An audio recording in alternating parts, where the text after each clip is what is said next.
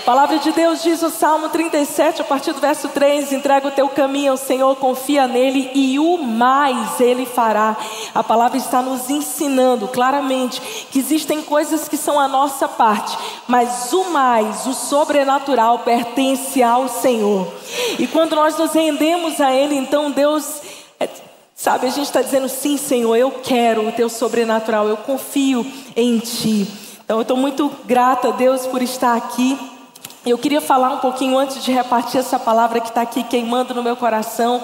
Eu trouxe alguns materiais, trouxe o meu livro que lancei ano passado, Conexões que Mudam Destinos. Esse é um livro escrito para aqueles que querem construir relacionamentos de propósito. Nós estamos numa era onde os relacionamentos são muito por interesse, mas eu creio que o reino de Deus ele é feito de alianças reais, profundas. Amém? E nós precisamos resgatar isso na igreja. Eu fiz baseado na história de Ruth, Noemi e todas as suas variáveis, aquilo que deu certo, aquilo que não deu certo na história da vida dessas mulheres, e eu sei que Deus pode te alcançar. Trouxe também aqui o livro do meu Senhor com S minúsculo, que você sabe que tem um Senhor com S maiúsculo e tem um Senhor Senhor, seu marido, né? Eu vejo, aprendendo a enxergar de uma perspectiva celestial. É, então, está ali disposto ali atrás. Trouxe alguns caderninhos devocionais também para você que ama construir a sua história com Deus no lugar secreto. Ganhei um livro abençoado, vou aproveitar e vou fazer propaganda. Temperamentos e espiritualidade, olha aí, tá vendo? Já vou ser abençoado através desse livro. Viu, minha querida Fernanda? E queridos, eu sou nordestina, como bem disse a bispa. E quantos nordestinos aqui? Sou muito feliz de ser maranhense. Nordestino é um povo feliz, animado, né não? A gente onde chega trazendo alegria. E gente, eu estava ali na minha terra natal, pastoreando já na nossa igreja mãe há 14 anos ao lado do meu marido. Eu tenho dois filhos, Vitória, acho que até que tem uma fotinha deles aí, se vocês puderem postar. Vitória, que tem 17 anos, Samuel, que tem 13 anos. Olha só, gente, os filhos mais lindos do mundo, né? A mãe coruja aqui falando. E é, nós estávamos pastoreando já há 14 anos ali em São Luís, quando o Senhor nos chamou para ir para o Piauí, para Teresina. E eu sei que meu marido já contou um pouquinho dessa história, mas algo que eu costumo dizer é: se você não quiser que a sua vida não mude, não ore. Porque se você orar, Deus vai começar a sacudir as estruturas, Deus vai começar a mudar realidades. E a oração mais perigosa que você pode fazer na sua vida é dizer: Eis-me aqui, Senhor. Quando você diz, Senhor, eis-me aqui, usa-me, Deus faz. Então a nossa vida estava organizada, tudo tranquilo, e o Senhor nos chamou como missionários para o Piauí. Não tínhamos família, não tínhamos amigos, e já estamos plantados ali há cinco anos e meio, fomos só a nossa família. E hoje, para a glória de Jesus, nós temos seis igrejas plantadas naquele estado, com mais de 5 mil pessoas só em Teresina, no Piauí, sendo alcançadas. A glória dele. Só Jesus faz essas coisas. Ele pega a nossa improbabilidade. Existe poder no seu sim, existe poder na sua resposta para Deus. Mas eu quero começar a ministrar essa palavra porque eu entendo que para aquilo que Deus tem para fazer na nossa vida, para o novo de Deus surgir, nós vamos precisar abrir espaço. Nós vamos precisar nos de deixar bagagens pesadas do passado. Nós vamos precisar deixar aquilo que um dia a gente carregou até aqui, nos livrar das capas, dos rótulos, dos traumas e nos abrir para o novo de Deus. Um texto que eu gosto muito, eu ministrei na conferência do carnaval, Isaías 43, a palavra de Deus diz: esqueçam o que se passou. Não vivam do passado, eis que estou fazendo algo novo. E ele segue dizendo: Estou abrindo caminhos no deserto, rios no ermo, há para dar de beber ao povo que formei para o meu louvor, para a minha glória. Eu preciso te dizer algo essa noite, para que você viva o novo do Senhor e esteja aí aberto para receber o sobrenatural. Você vai precisar se livrar de algumas bagagens do passado. Você está pronto para isso? Eu sei que às vezes não é fácil. Eu sou médica há 20 anos. Eu sei que não parece, mas isso é a unção, os cremes, essas coisas que a gente faz, né? E graças a Deus tenho um privilégio de servir ao Senhor também através da minha profissão. E quando eu estava com 40 anos de idade, o Senhor me chamou para servir no Exército Brasileiro. Então eu sou hoje oficial da reserva, passei ali aquele ano servindo, hoje sou capelã voluntária. E eu me lembro claramente quando eu estava me preparando para ir para a selva, para concluir o treinamento militar, os últimos dias, a cereja do bolo. E nós recebemos instruções para preparar a nossa mochila com itens de sobrevivência, aquilo que a gente precisaria para aqueles dias.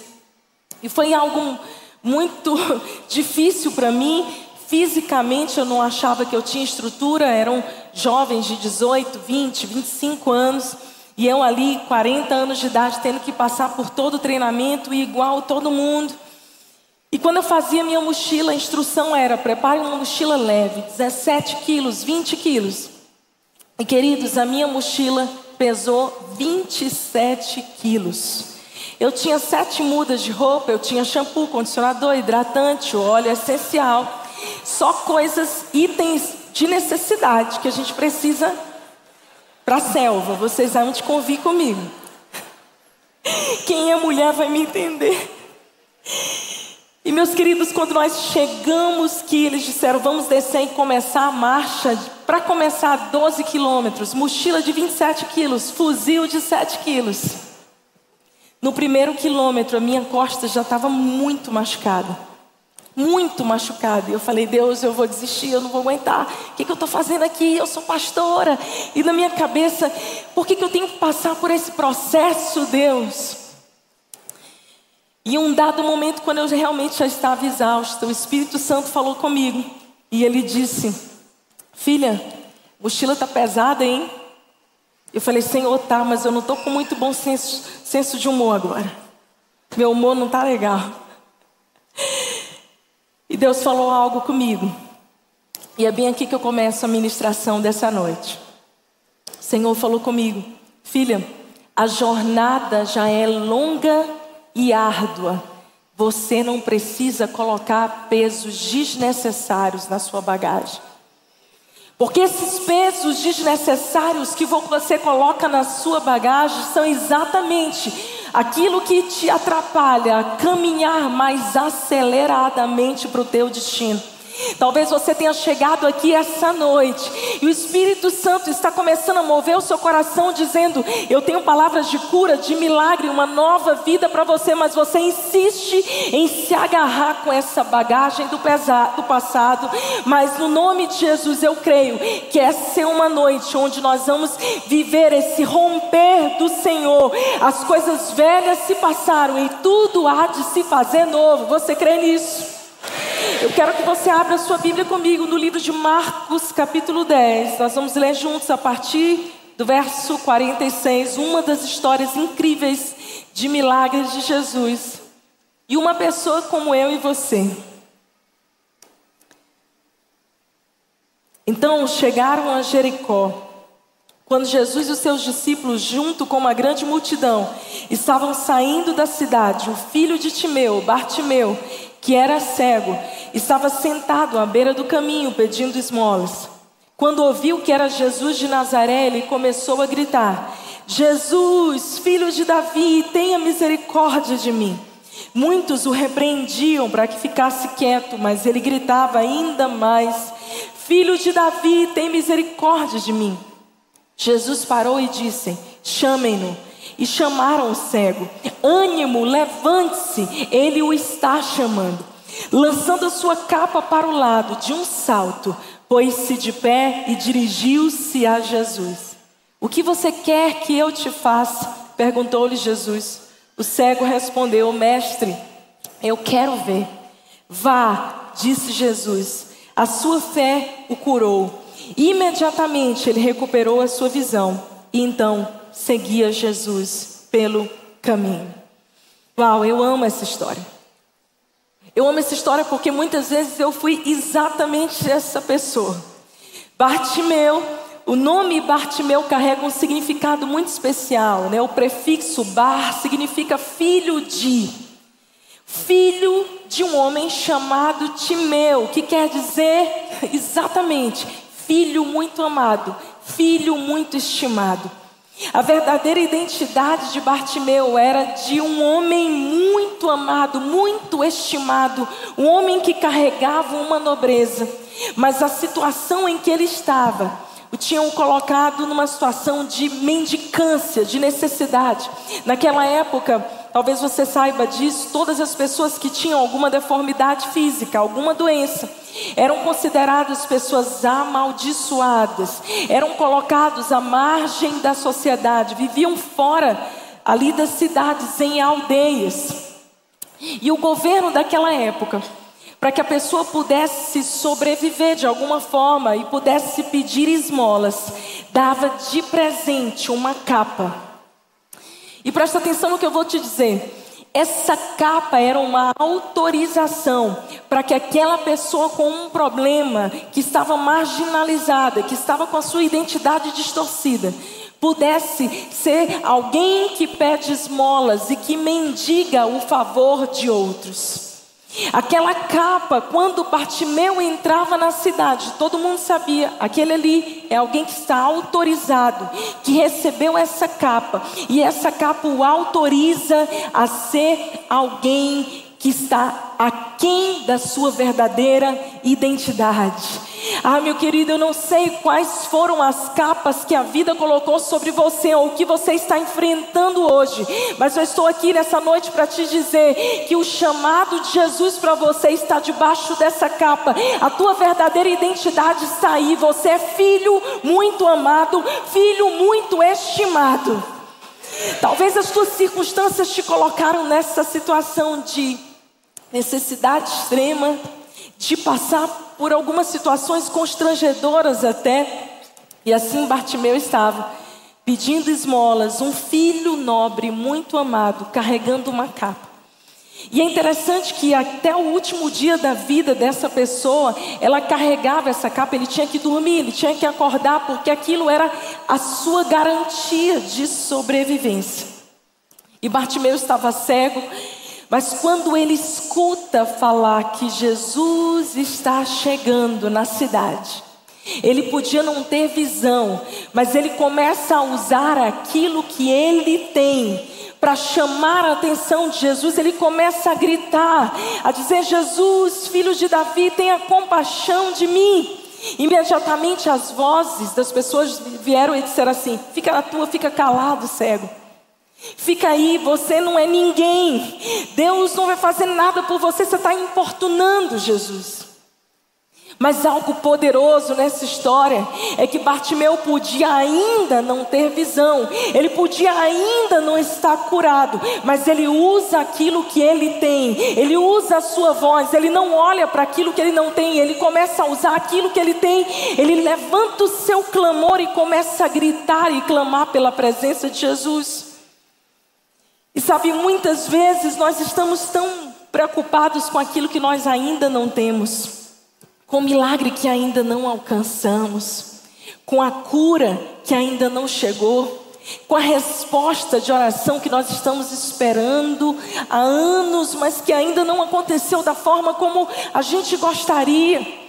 Mas essa palavra nos ensina a pegar aquilo que nós temos. Ah, eu só tenho uma fé pequena, como de um grão de mostarda. Eu só tenho algo pequeno. Eu posso não ter muita fé, eu posso não ter clareza de futuro. Mas eu tenho uma voz e eu vou clamar, eu vou me prostrar diante do altar. E Jesus vai ouvir a minha voz e o meu clamor. E ninguém vai paralisar a ação de Deus na minha vida. Use aquilo que você tem. Para de olhar aquilo que você ainda não tem. Pega esse clamor, esse grito. Às vezes tudo que a gente tem, não sei se você já passou por momentos assim, são lágrimas. Lágrimas de oração. Quando a gente se prostra, a gente começa a clamar. E o Senhor que te vê em secreto há de te recompensar. E ele pega tudo que ele tem, ele começa a clamar, a gritar por ajuda, pelo socorro do Senhor, porque ele sabe que Jesus está chegando. E quando Jesus chega em um lugar, algo novo acontece. Quando Jesus chega em um lugar, o de repente de Deus acontece. Aquilo que demorou anos para acontecer na tua vida, eu quero profetizar que quando Jesus chega em um lugar e quando você levanta a sua voz, então o de repente de Deus começa a acontecer. Ele está ali clamando e sempre tem aquela voz que diz assim: para que tudo isso? Fica na tua, para que tanta paixão? Para que sete terças-feiras? Vai só para duas mesmo, é suficiente. Deus conhece o teu coração. Para que se ajoelhar na frente? Para que se entregar dessa forma? Sempre tem uma voz, né, que é a voz do inimigo tentando intimidar e calar o seu clamor. Você já parou para prestar atenção nisso? Você está disposto a clamar, você está pronto para buscar a presença de Deus, mas sempre tem aquela voz que vem ali para dizer para você: fica quietinha aí no teu canto, porque não vai acontecer nada, você não vai receber milagre nenhum. Quem você pensa que você é? Você é só alguém que foi esquecido por Deus. Talvez você já tenha ouvido muito isso na sua vida. Verso 48 de Marcos 10, a Bíblia diz: Muitos o repreendiam para que ficasse quieto, mas ele gritava mais e mais. Olha bem aqui para mim, querido. Não aceite a voz de intimidação do inferno contra a tua vida, contra a tua casa, contra a tua família. Se houve um decreto de morte, se houve um decreto de improbabilidade, lembre-se, por debaixo dessa capa, desses rótulos que a vida me colocou aqui, dessas dores, existe um filho, uma filha muito amado. Deus me ama. O Senhor tem planos de paz, um futuro, esperança. Glória a Deus, é isso. Jeremias 29, 11, a palavra de Deus diz: Eu é que sei que pensamentos têm a vosso respeito, pensamentos de paz e não de mal, para dar a vocês um futuro e uma esperança. Ah, ele não desiste, ele não para, não. Ele continua clamando. De repente, Jesus para no meio daquela multidão porque alguém chama a atenção de Jesus. E muitas vezes, se você ler o relato bíblico, você vai encontrar pessoas que no meio da multidão exalavam um clamor, uma adoração tão genuína, tão apaixonada, que tocava o coração de Jesus de uma maneira diferente. Muitas vezes na minha vida eu já ouvi assim: ah, por que, que você é tão intensa? Não precisa de tudo isso, Flávio. Eu sei o que é viver 18 anos longe da presença de Deus. Eu não cresci na igreja, eu não tenho uma história bonitinha para te contar. Eu vim para Jesus quando a minha família estava no fundo do poço, quando meu pai estava imerso no alcoolismo. Um cirurgião tão inteligente no fundo do poço. E foi exatamente nesse fundo do poço que a minha família foi resgatada quando a minha mãe começou a clamar por misericórdia. Você sabe o que eu entendi desde esse dia? Ninguém nunca mais vai calar o meu clamor por Jesus. Se tiver alguém para ser apaixonada nesse lugar, para ser intensa, você eu. Você pode olhar para a pessoa que está do seu lado e dizer assim para ela: diz para essa pessoa, se alguém tiver que clamar aqui, você eu. Nenhuma voz vai me paralisar. Ele chama a atenção de Jesus, ele cativa o coração do Senhor. E Jesus diz: chamem-no. Então, é tão interessante isso, as mesmas vozes que mandaram ele se calar, olham para ele agora e dizem assim: ânimo, levante-se, o Senhor está te chamando. Não sei se você já parou para observar que normalmente as pessoas que são mais espírito contrário à sua busca, aquilo que Deus está fazendo na sua vida, são as primeiras a te aplaudir, elogiar e dizer: Uau, olha como Deus está te usando. Quando você não tinha moral nenhuma, ninguém te dava nenhum crédito. Eu acho interessante como Deus faz as coisas. É porque Deus ama usar o improvável. E é bom quando o improvável é usado, porque o improvável sabe que a glória não é dele, a glória é de Deus. As mesmas pessoas que um dia dizem para você: para que tudo isso? São as pessoas que vão dizer assim: ei, você pode orar por mim, por favor, me ajuda. Eu sei que você é um homem, uma mulher de fé. Só espera. E aqui chega algo que é poderoso. A Bíblia diz que ele lança sua capa para o lado de um salto e se põe de pé e se dirige a Jesus. Talvez a gente leia essa história e a gente pense assim: não, ele se desfez daquela capa e ele caminhou para Jesus porque ele já sabia que ia receber a cura, que ia receber o milagre dele. Deixa eu te dizer uma coisa: abrir mão da capa era abrir mão da garantia, era abrir mão da segurança dele. Aquela capa era como um documento do governo que dava a ele a autorização para mendigar grandes coisas, mas era isso mesmo. De maneira que se ele perdesse aquela capa, ele não tinha mais autorização nenhuma para ser um mendigo. E outra pessoa provavelmente ia pegar aquela capa para usar, para esmolar. Então, no momento que ele dá um salto e ele diz: Eu quero viver o novo, e ele tira aquela capa que colocaram sobre ele, aquele rótulo de mediocridade, ele está dizendo: Eu rompo agora com as amarras do passado e eu vou caminhar olhando para o Autor e Consumador da minha fé, que é Jesus. Eu não vou mais ficar tentando lidar com as duas coisas. E aí Jesus diz para ele assim: O que tu queres que eu te faça? Eu achei interessante essa pergunta de Jesus, porque ela se repete em alguns outros milagres, como no tanque de Betesda, quando ele olha para aquele paralítico, em outros milagres.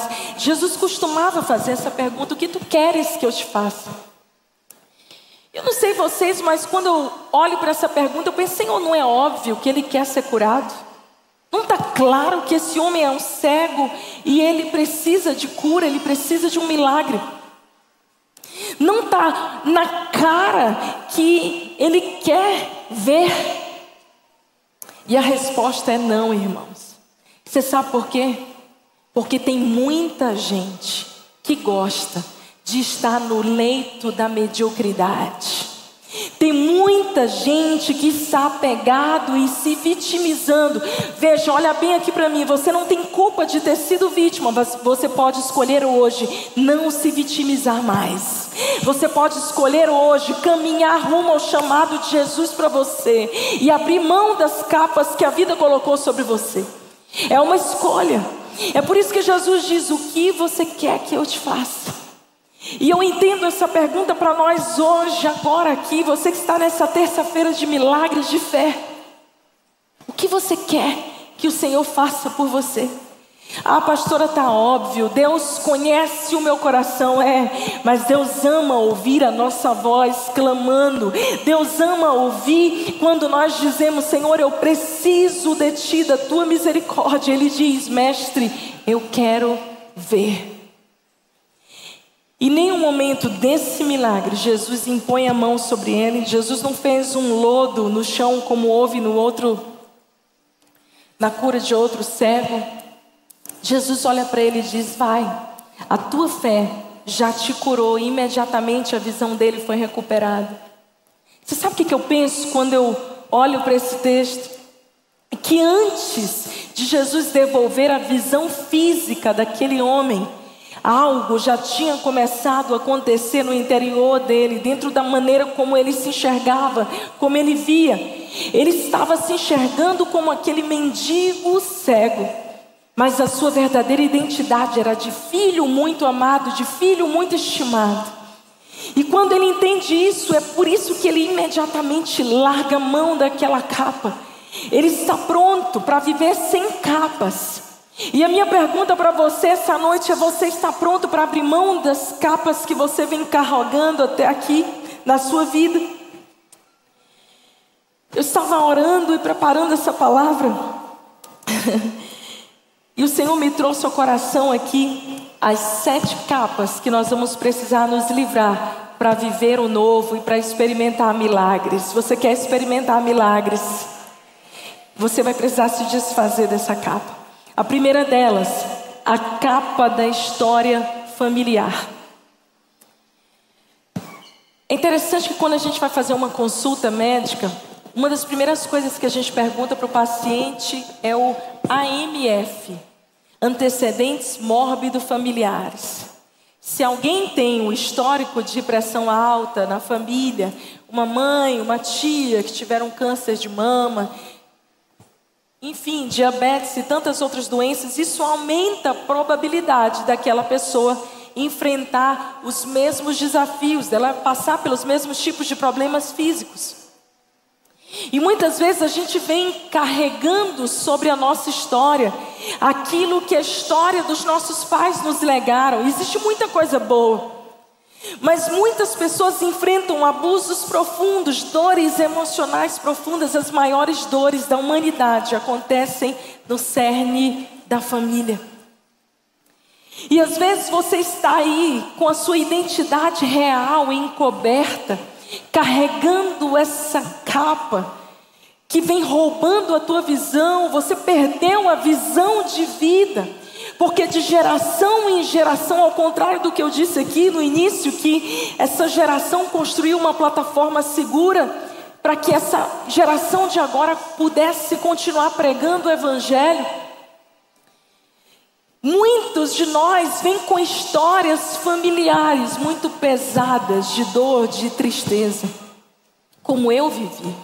Eu sou a primeira pastora da, história da minha família. A segunda geração, depois do meu pai de, decidir por Jesus entregar a vida. O meu marido não, meu marido veio de uma família, o pai dele se converteu quando ele tinha sete anos e logo se tornou pastor. O pai é pastor, os irmãos são pastores. E às vezes a gente vem carregando essa capa de palavras que vieram sobre nós, de coisas, de decretos que foram dados sobre a sua vida. E na autoridade do nome de Jesus, eu quero declarar sobre você hoje essa capa de tudo aquilo que não pertence mais para a sua vida, ela vai cair hoje. Você vai estar livre para viver não a identidade que a vida te rotulou, mas a verdadeira identidade que Jesus já tem para você. Bate no peito e diz assim: Eu sou filho amado. Pode aplaudir ao Senhor. Glória a Deus. Agora bate no peito e diz: Eu sou filho muito amado. Gente, coisa boa é ser filhinho de papai, não é não? Eu sou filhinha do papai, aqui só tem filhinho do papai. Nós temos o Criador dos céus e da terra como nosso defensor, como nosso Abba Pai. A dor número um da humanidade se chama dor da orfandade. Isso é muito forte. Existem estudos, um estudo muito interessante da Harvard Business School que diz que cerca de 72% das pessoas sofreram sofrem de orfandade funcional. Você sabe o que é orfandade funcional? É quando, mesmo tendo pai e mãe vivos, os pais, por algum motivo, não cumpriram o seu papel de dar destino, de proteger, de dar afeto, de trazer uma família funcional. E talvez você, assim como eu, tenha tido uma família disfuncional, mas eu estou aqui para te dizer que quando Jesus chega numa atmosfera, num ambiente, a tua verdadeira identidade de filho é restaurada. Não é à toa que em Mateus 6, Jesus nos ensina a oração do Pai Nosso não como uma reza pronta, mas ele nos coloca um princípio que cura a humanidade. De hoje em diante, vocês orarão assim: Pai Nosso. Até aquele momento, os judeus conheciam a Deus por mais ou menos 77 nomes: El Shaddai, Elohim, Jeová Jireh, Jeová Rafá. Mas se tinham um nome que os judeus não conheciam a Deus, era de Pai. Jesus vem como filho unigênito de Deus, está ali em João 3,16, porque Deus amou ao mundo de tal maneira que deu seu filho unigênito para que todo aquele que nele crê não pereça, mas tenha vida eterna. Mas o Filho único de Deus agora vem à terra, morre pelos meus e seus pecados, ressuscita ao terceiro dia e agora ele é o primogênito de muitos irmãos. Nós recebemos essa filiação do Pai. Então, independente de toda a tua história de disfuncionalidade, você tem um Pai. Joga essa capa da história familiar, dos traumas do passado de lado no nome de Jesus. A segunda capa que você precisa se desfazer, essa é dolorida, gente. É a capa da ofensa. Eu sei, bispos, que aqui não tem ninguém mimizento, mas lá no Nordeste, às vezes tem gente mimizenta. Aqui não tem. Mas essa capa da ofensa, ela coloca a gente numa posição de cobrador do outro. Sempre tudo nos ofende, tudo impede a ação de Deus. A gente muda de igreja em igreja quando a gente não tem, às vezes, a resposta que a gente espera. A gente vai se ofendendo. Em Filipenses 1,10 a palavra de Deus diz: Para que aproveis as coisas excelentes, a fim de que sejais sinceros e sem ofensa até o dia de Cristo. 1 de Pedro 3,9, a Bíblia diz: Não retribuindo mal com mal, tampouco ofensa como ofensa. Ao contrário, abençoai Porquanto foi justamente para esse propósito que vocês foram chamados, a fim de receberem bênçãos como herança. Quantos aqui querem receber bênçãos como herança? Eu quero. Se você não quer, me joga para cá que eu quero. Eu estou querendo tudo aquilo que o céu tem para mim. Eu não quero viver nada menos do que aquilo que Deus já preparou para mim. Eu quero tudo aquilo que os céus têm para mim. E se tem algo que você vai precisar fazer, a gente oferta ao Senhor, a gente traz os nossos dízimos, mas tem uma oferta que a gente esquece de dar. É a oferta da ofensa. Essa foi a última oferta que Jesus entregou, você sabia disso? Quando ele está de braços abertos naquela cruz, e ele diz ali: está consumado, tetelestai, está pago. Ele diz uma outra coisa, ele, diz, ele olha para a humanidade e ele diz: Pai, perdoa-lhes, eles não sabem o que fazem. Jesus oferta a ofensa dos seus acusadores. E ele nos ensina um padrão ali, eu acho que uma das coisas mais difíceis que a gente insiste em trazer na nossa bagagem. Não sei como é que está a tua mochila aí, não. A minha tinha 27 quilos. Estava machucando as minhas costas. No segundo quilômetro eu já não estava mais aguentando. Veio um sargento que eu estava evangelizando, glória a Deus pela vida dele. E ele disse para mim: Arraiz, deixa eu te ajudar a carregar a tua mochila. O que, que eu disse? Como uma boa colérica? Não, eu dou conta. Mochila não é minha. Não fui eu que trouxe. Eu resolvo meus B.O.s. Esse problema não é meu. Não fui eu que arrumei. Deixa que eu me viro preciso da ajuda de ninguém, não. Alguém mais? Não levanta a mão, por favor. Não precisa. Você sabe o que é isso? Orgulho. A gente vai vivendo a nossa vida e Deus coloca pessoas ao nosso lado e a gente vai dizendo assim: não, eu não preciso abrir o meu coração, eu não preciso pedir oração, eu não preciso pedir conselho, aconselhamento pastoral. Eu lido com meus próprios problemas, a gente espiritualiza, eu e Deus. Acontece que Deus nos colocou pessoas, Deus nos fez seres relacionais. E eu andei ali, irmãos, acho que mais uns dois quilômetros, quando já estava pelo quinto. Eu olhei para o lado e eu falei, sargento, ele disse, oi, Arraiz. Eu disse, proposta ainda está de pé? Ele disse, o quê? Para eu carregar a tua mochila e te ajudar? É eu preciso de ajuda. Sabe o que eu aprendo, irmãos? Que Deus sempre vai colocar pessoas do nosso lado, as mais improváveis, para nos estenderem a mão e nos ajudarem a carregar o fardo pesado. Ser igreja é isso, viver em família é isso.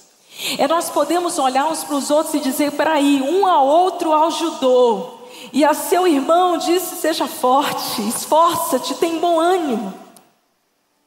Para de se ofender com tudo, para de trazer todos os pesos. Talvez você esteja adoecido nas suas emoções por não saber lançar fora. Hoje nós vamos fazer uma outra oferta nessa noite. Mas é a oferta da ofensa. Você vai pegar essa mochila pesada minha aí e você vai lançar essa oferta no altar. Você vai dizer: Deus, eu não consigo lidar com isso não, mas eu creio que o Senhor pode me ajudar. Senhor, eu estou lançando isso que vem pesando o meu coração há anos. Irmão, só para concluir a história do exército, que eu sei que vocês são curiosos, né?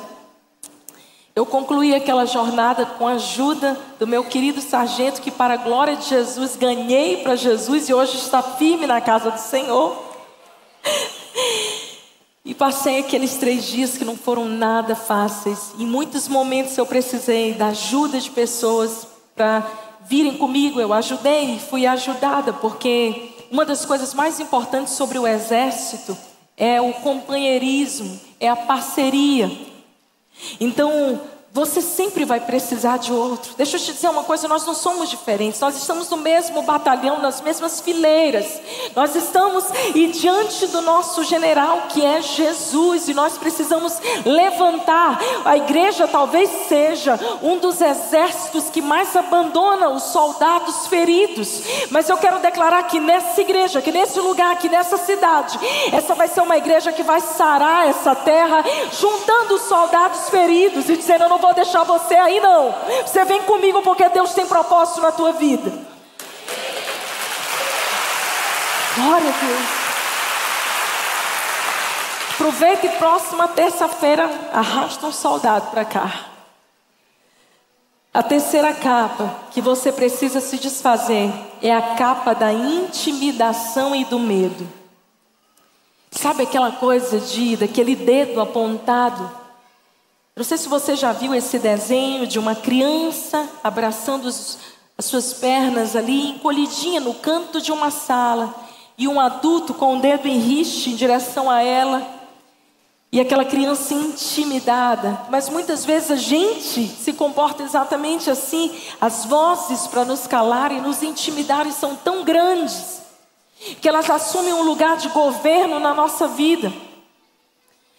Você sabe o que eu amo nesse texto de Marcos 10? É que, a despeito das vozes, se ouve uma voz doce e firme, que é a voz de Jesus.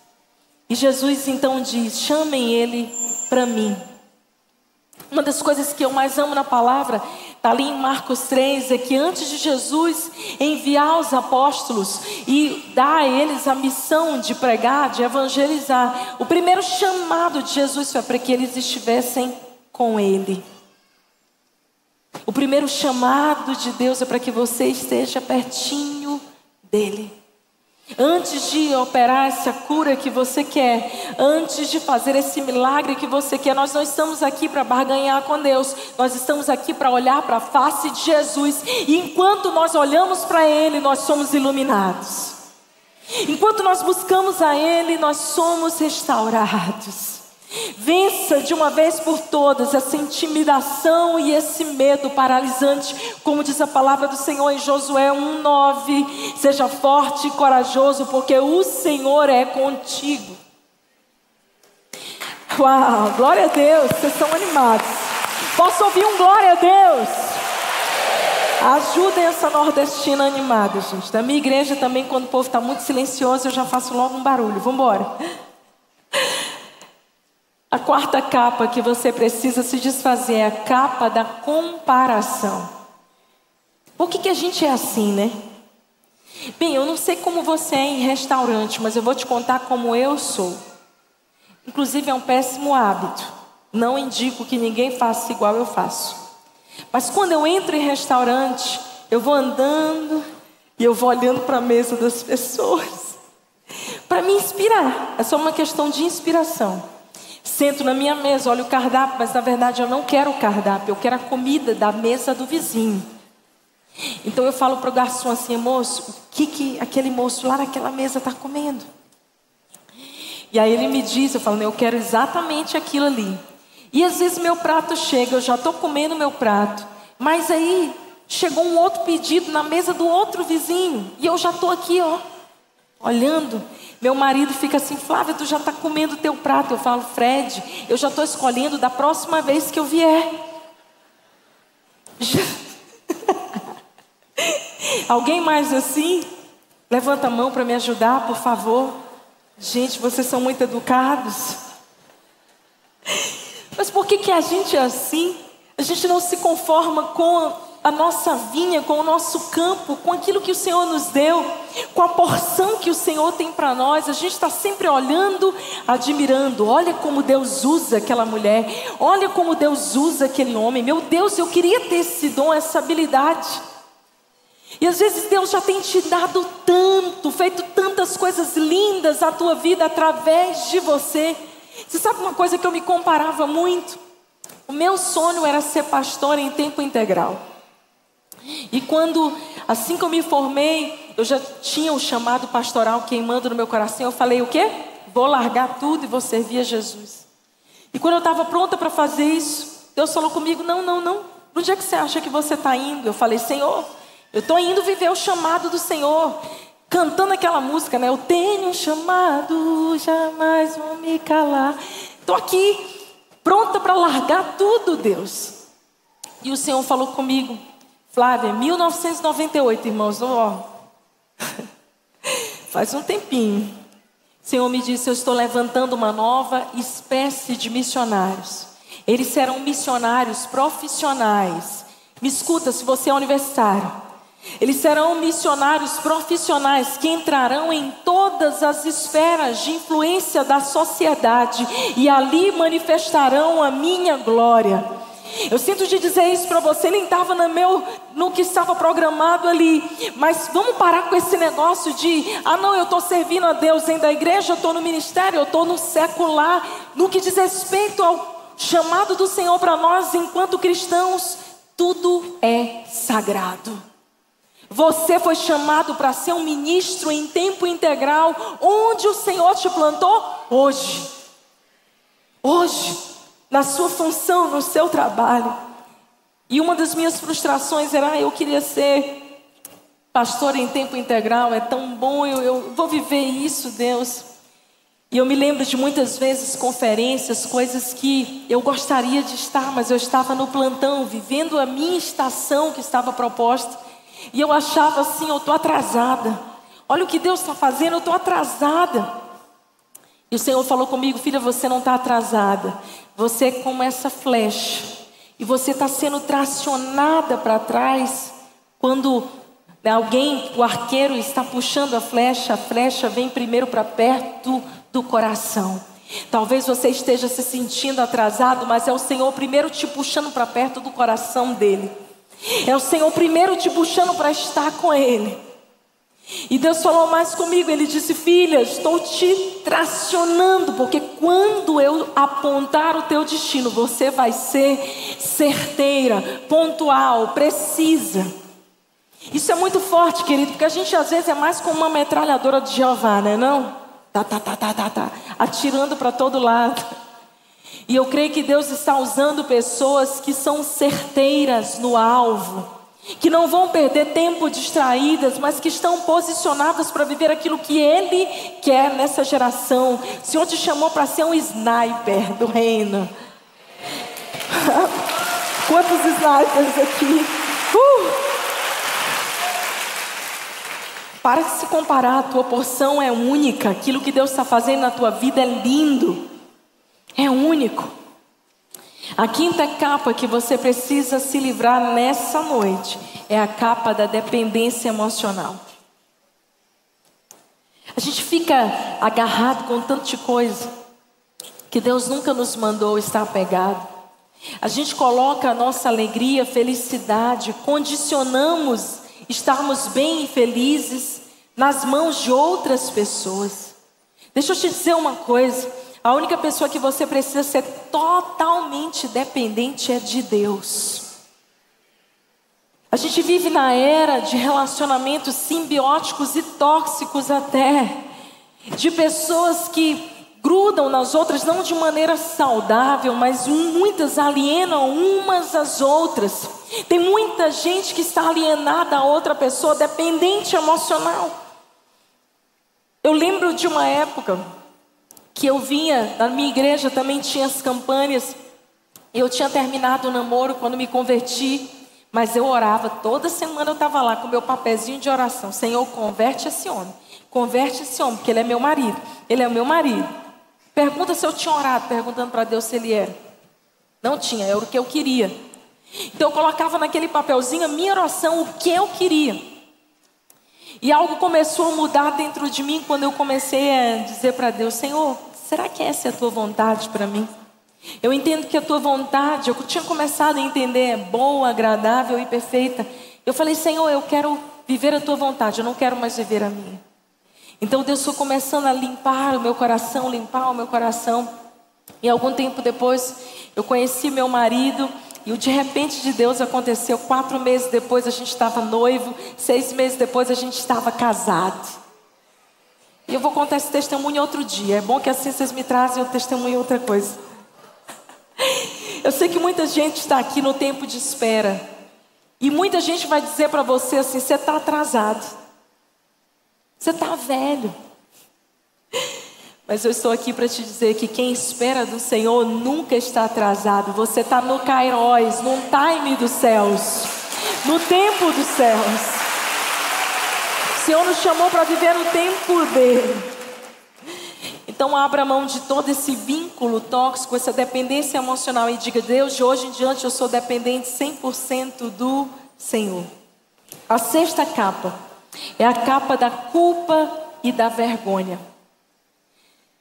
Eu conheço muita gente que ama Jesus, muitos líderes, muita gente linda com um chamado tão especial que está ó, há anos servindo a Jesus, que tem vivenciado milagres, mas se você olha para essa pessoa, você vê alguém que anda encurvado, carregando uma capa de acusação, essa capa de intimidação e de vergonha. Talvez por alguma coisa que fez no passado. E no poder do nome de Jesus, eu estou aqui para dizer para você essa noite: já não há mais condenação para aqueles que estão em Cristo Jesus.